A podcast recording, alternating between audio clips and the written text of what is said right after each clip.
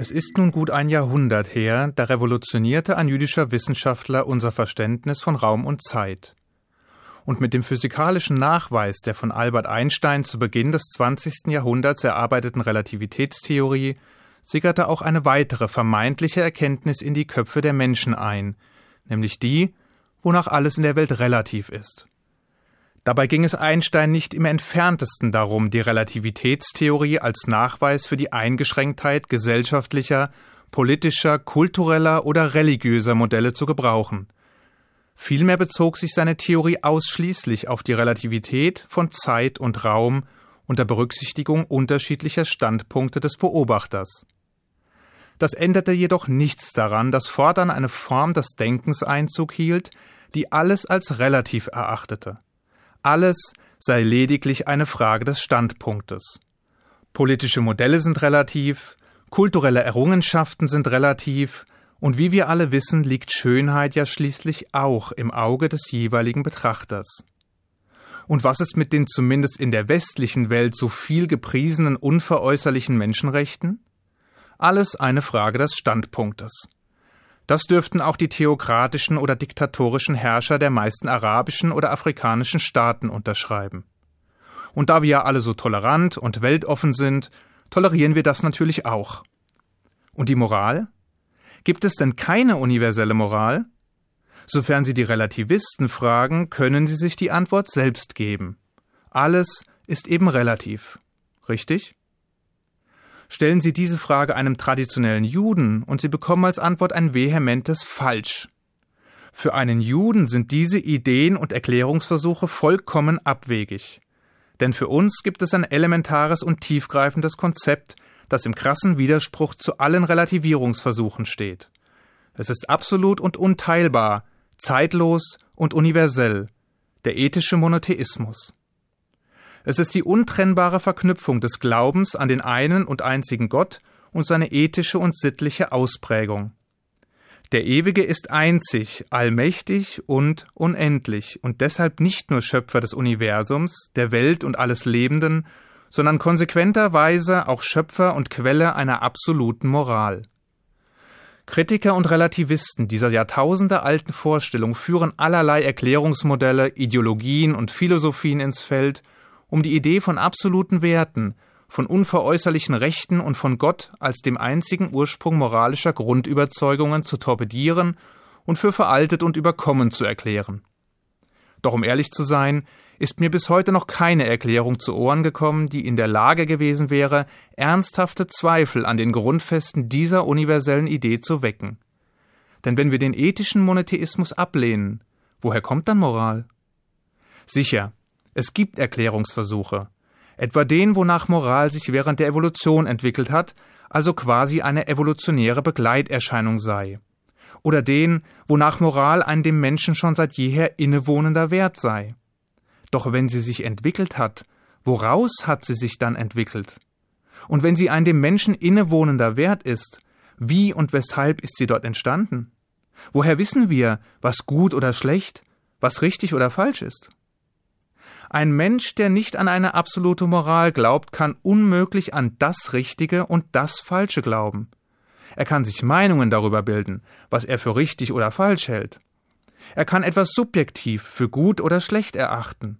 Aber es gibt für ihn keine objektive Wirklichkeit, die ihm absolute Werte vermittelt. Ob etwas für gut oder schlecht erachtet wird, hängt dann nämlich von persönlichen Empfindungen, von Meinungen und gesellschaftlichen Stimmungen ab. Die Geschichte aber hat uns gelehrt, dass wir uns auf die Gesellschaft in dieser Frage nicht verlassen können.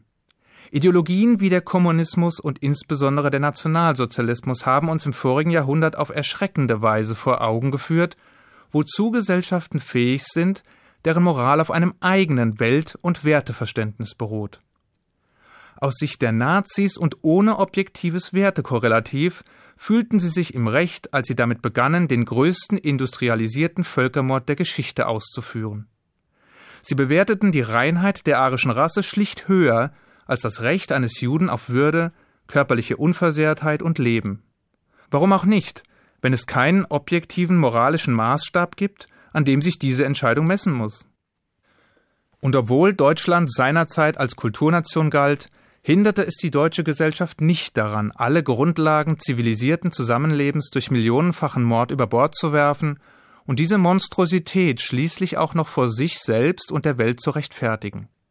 Warum auch nicht, wenn es kein anerkanntes und als absolut verstandenes göttliches Gebot gibt, das uns das systematische Morden von Unschuldigen verbietet.